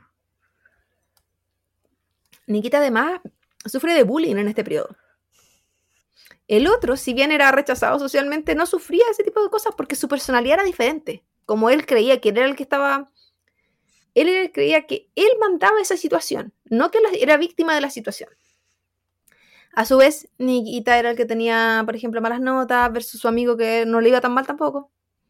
Tenían como esa dualidad, a pesar de, como era, era la misma moneda vista por dos caras. Ya. De distintas caras. Ambos tenían contextos similares. Eh, de familias monoparentales, ambos vivían solos con sus madres, mm, con padres que estuvieron ausentes durante toda su vida. La madre de Nikita, incluso en el juicio, dijo que todo lo que pasó era porque él no había tenido papá, por ejemplo. Ay, buena, pero por eh, eso seríamos varios. Pero sí. Yo creo que, como dije antes, están buscando justificar. Justificar Porque lo, un niño lo de 17, injustificable. 18 años va a hacer algo así. Claro, era que son crímenes demasiado terribles. Yo creo que el cómo entender que, que alguien se convirtiera en un monstruo de esa manera, ¿cómo? ¿Qué hice yo? Porque ambas mamás, como su familia, eran familias presentes. Estaban ahí, eh, no eran mamás que no existieran. De hecho, el hecho del horario que ellos elegían para atacar era el horario que las mamás estaban trabajando, porque trabajaban para comentar de noche. Ah, Entonces no es que las mamás no estuvieran ahí viéndolo y ellos no estuvieran en la calle. Ellos aprovechaban cuando las mamás estaban trabajando. Entonces no eran tampoco mamás que fueran descuidadas. Entonces lamentablemente, eh, a veces los psicópatas son psicópatas nomás, pues, no tienen que ver con la crianza. sí, po. el, uno, el 1% de la pobl- población mundial es psicópata. Entonces, finalmente, el odio que tenían ambos por la sociedad, los antisociales que eran, era la razón fundamental de su amistad, era lo que los unía. Mm. En su adolescencia, crearon un grupo musical. Y esto a mí me llamó la atención. Era un grupo musical punk rock. Y la bueno, el nombre del, del grupo, de la banda, era el desmembramiento de, y salía el nombre de una mujer.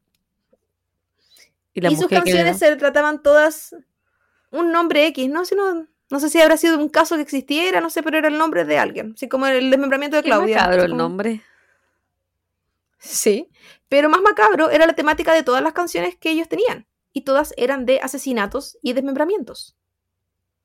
Por eso se decía, si se sabía que ellos tenían este grupo punk rock, y, y si los papás hubiesen escuchado la temática de las canciones, en vez de decir, ay, si son solo niños, a- atenta a lo que están cantando, a lo que están escribiendo. Pensarían Por- otra cosa. hay algo. ahí a través de la música, a través del arte, ellos están manifestando sus deseos ocultos. En ese momento, y después los cumplieron. Ahí, ahí fue donde la abuela de uno de ellos, no recuerdo cuál, eh, dijo que toda la culpa la tenía la televisión y los videojuegos e incluso la música.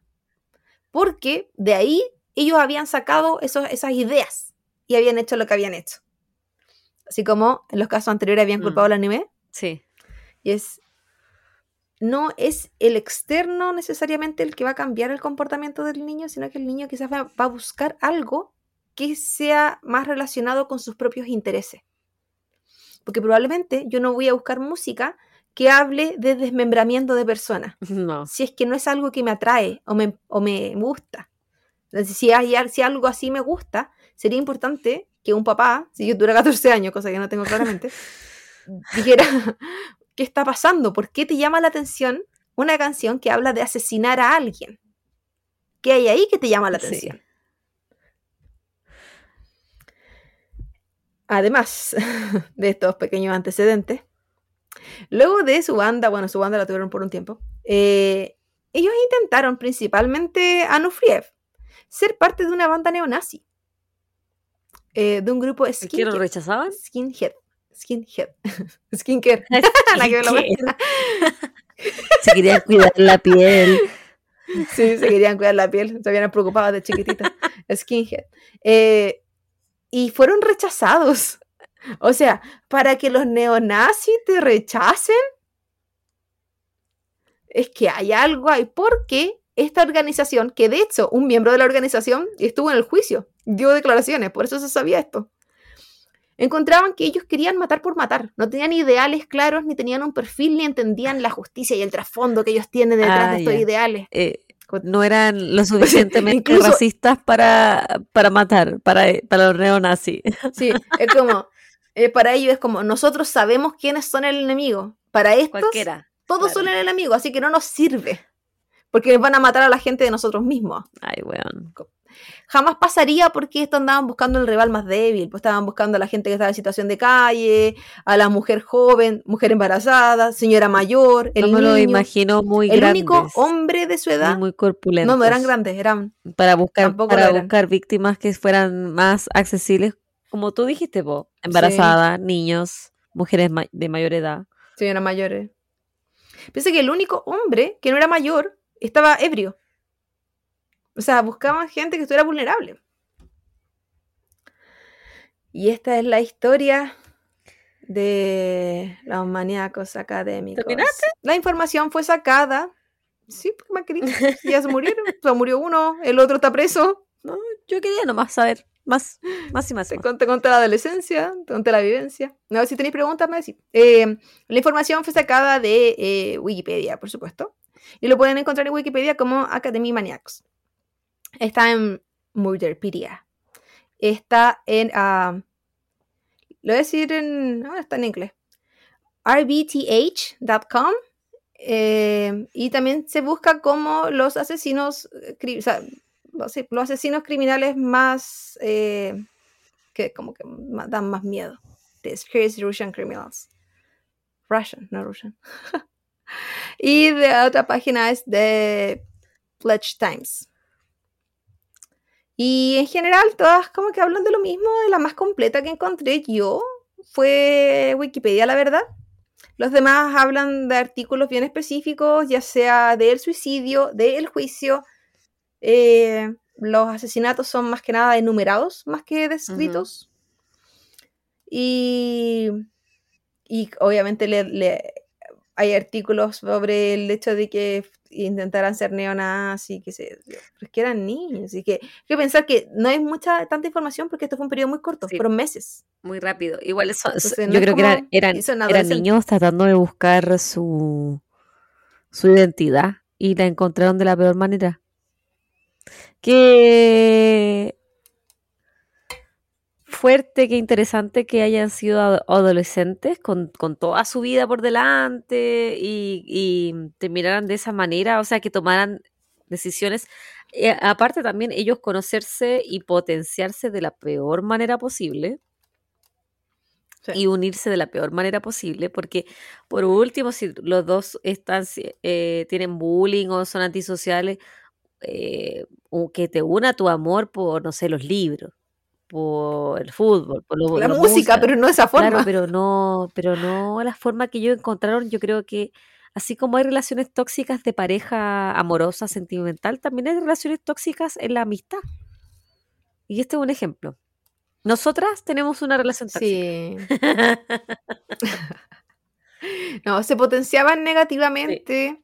eh, tenían una rabia contra el mundo.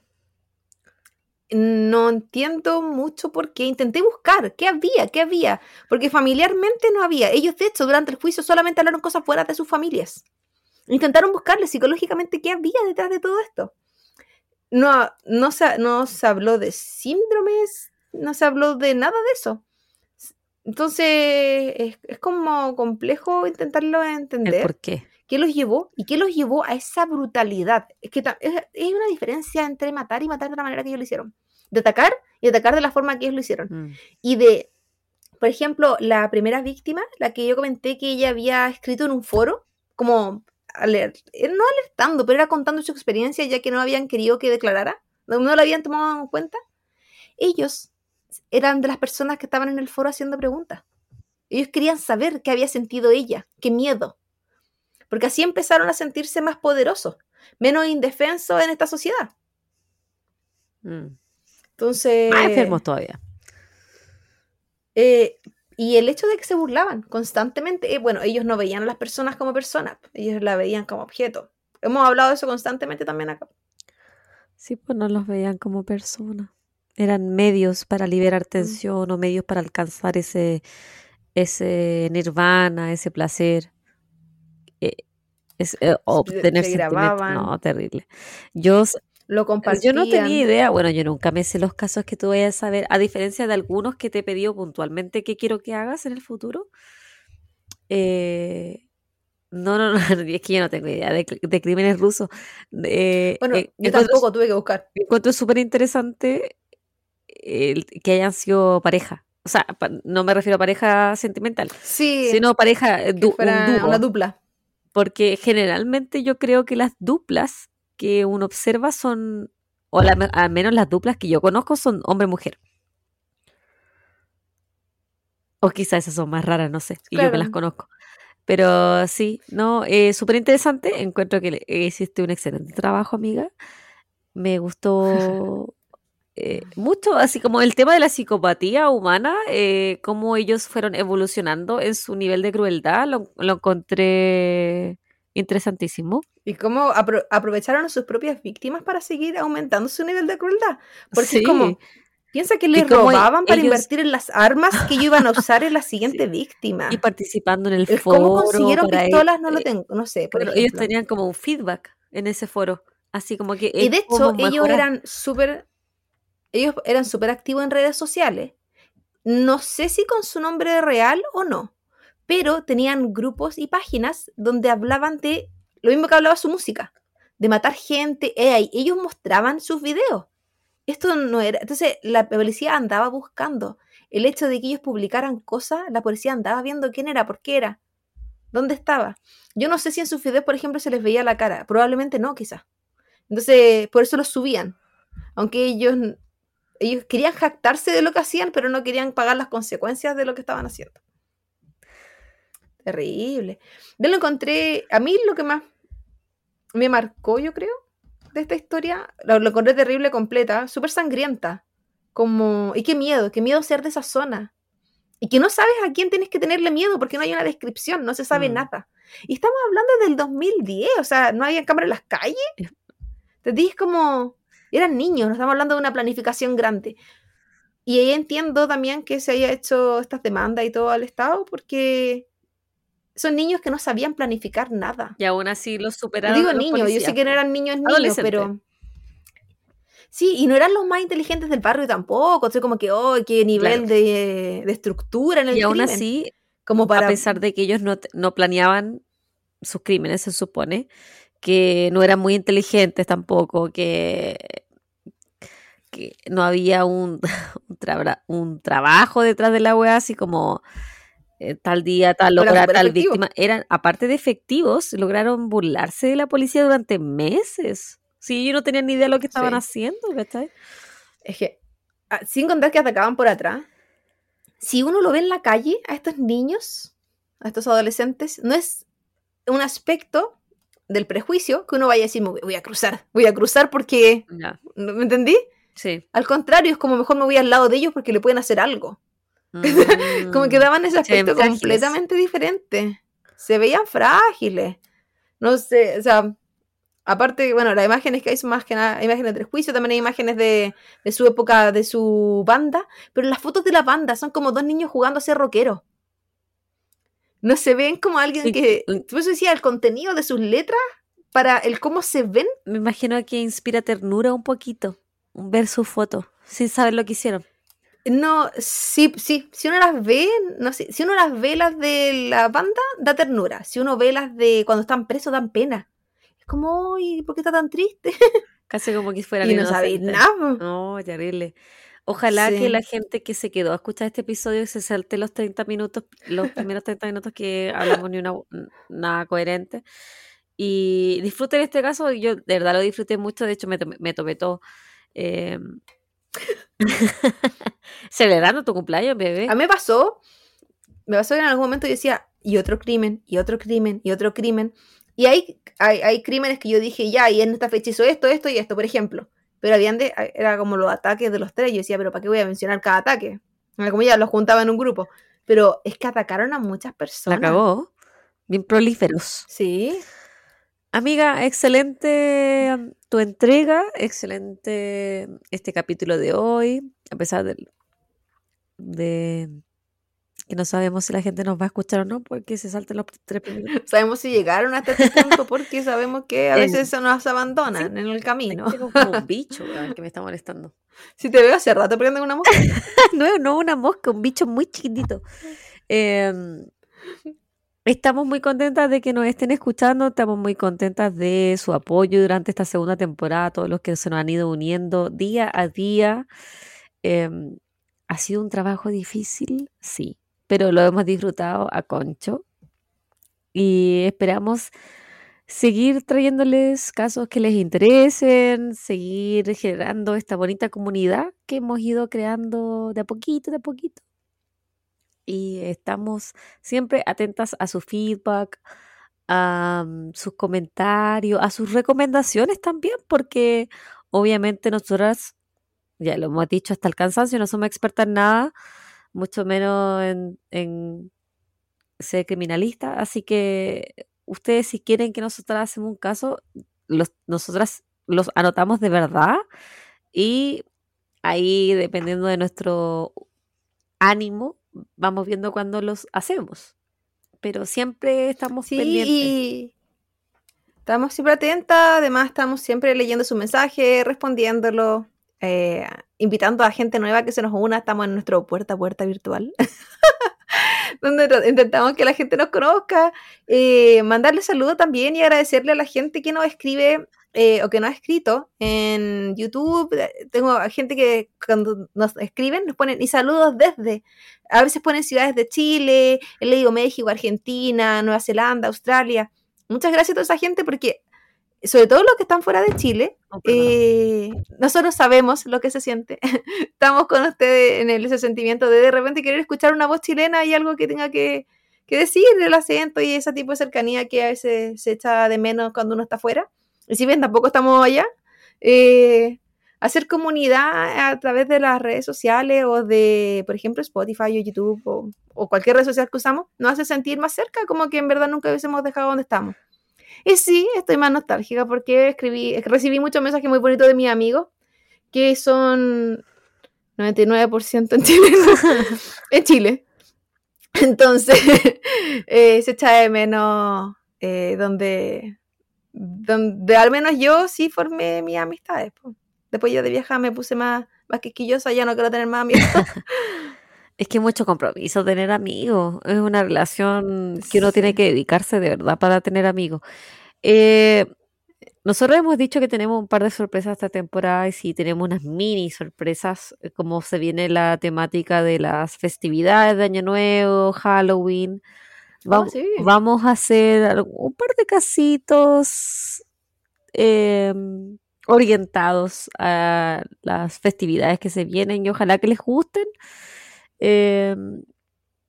Y no sé qué más Y unos episodios especiales con... Se vienen, sí, Se a vienen mejor. cositas. No, no, no, no queremos decir específicamente qué episodios especiales son porque no sabemos si nos va a resultar tampoco.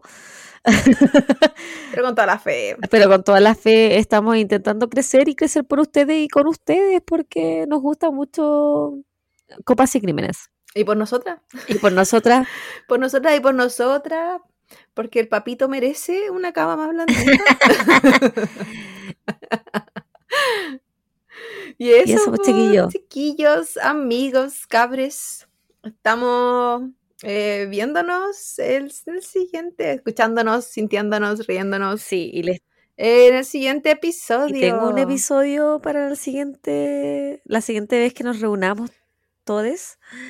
Sí, para- como para la siguiente, el 20. Pensé que nos veamos. Bien honesta, sí. Pero el siguiente que voy a hacer, para chuparse los dedos. Ah. Ay, si es que alguno de la gente que está escuchando este capítulo anduvo en un tagada y tiene la experiencia que tuve yo con mi familia, compártala, que yo estoy segura que no sola. Compártanos su experiencia en un Tagadá y nosotros lo vamos a contar en el próximo episodio. Y vamos a poner la foto para la gente que no es de Chile y que no sabe lo que es un tagada, porque de explicarlo lo mejor que pude, pero ni siquiera sé si pandero se dice pandero en todo el mundo, así que... No sé, yo tampoco sé, pero yo te entendí, te entendí súper bien. Sí, pero que tú los conocí, pues, Sí. no vale. Así que eso, Listo, cuídense muy... Oh. Javita, muy importante. Ah, Suscríbase. Si que alguien llegó hasta el minuto 48 escuchándonos, suscríbase, suscríbase, Cuídese y suscríbase. suscríbase. Bye bye. chau, chau. Chau, chau, chau, chau.